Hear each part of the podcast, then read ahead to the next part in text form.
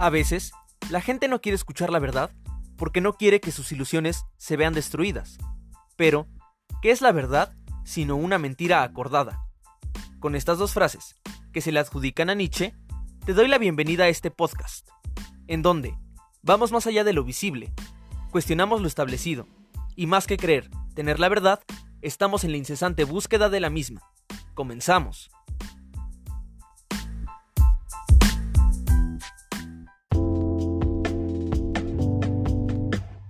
Ven conmigo a visitar donde hacemos tu gancito.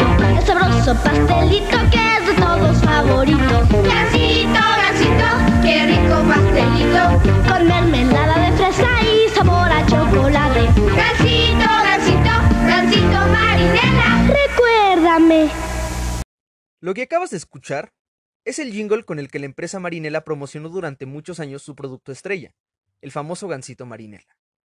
Y nunca antes había hecho tanto sentido la frase recuérdame, como en estos tiempos, donde el gansito Marinela, el osito bimbo, Chester Chetos y cientos de mascotas más han desaparecido de los empaques de productos dirigidos a un público infantil.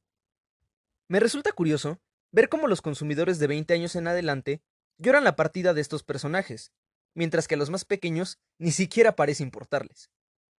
Esto solo delata la eterna nostalgia en la que los adultos vivimos sumergidos, y de la cual, lamentablemente, las corporaciones se han aprovechado para relanzar franquicias o productos. Tal es el caso de la productora Paramount, que recientemente confirmó el regreso de la exitosa serie iCarly para su plataforma de streaming Paramount Plus, o Netflix y el rotundo éxito de Cobra Kai, serie que continúa las aventuras de Johnny Lawrence, personaje de Karate Kid, película estrenada hace casi 40 años. No cabe la menor duda de que la nostalgia vende. Es claro que muchos de los compradores viven con la creencia de que las marcas que consumen procuran su bienestar. Ja, no podrían estar más equivocados. Regresando a Losito Bimbo y compañía, pareciera que la Secretaría de Salud es el gran enemigo de esta historia, y Marinela, Bimbo y las demás marcas son las buenas, y que fue una injusticia que les hayan quitado lo atractivo de sus empaques. Aparentemente, el consumidor se ha olvidado de que Melvin y el tigre Toño son una de las principales razones por las que México es el país número uno a nivel mundial con obesidad infantil. La mercadotecnia y publicidad de esas grandes empresas ha sido tan contundente que ha hecho que el consumidor cree vínculos afectivos, no solo con las marcas, sino también con sus mascotas, y se posicione del lado de las corporaciones. Prácticamente, el comprador vive con el síndrome de Estocolmo. Si bien la medida de haber quitado a las mascotas de los empaques de galletas, papas y refrescos no terminará con el consumo desmedido de estos productos por parte de los niños, sí evidenció lo acostumbrados que estamos como sociedad a que las marcas nos manipulen a su antojo. Pues, aunque el consumo de estas en su mayoría afecta nuestra salud, no dudamos ni un segundo en salir a defenderlas. Esto por el vínculo afectivo antes mencionado. Así que, ya lo sabes. Piénsalo dos veces antes de salir a comprar la versión número 580 de Mario Bros.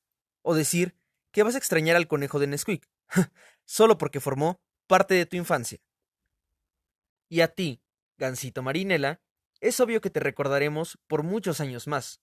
Pero no porque te pases de bueno, como decía tu comercial, sino por fomentar el consumo de productos nocivos para la salud en menores de edad por eso te recordaremos. Gansito, gansito, gansito marinela. Recuérdame.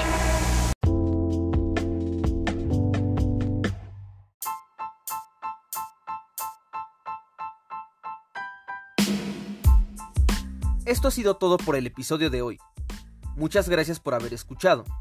Si fue de tu agrado, dale like y compártelo.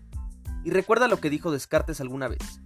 Para investigar la verdad, es preciso dudar, en cuanto sea posible, de todas las cosas. Hasta la próxima.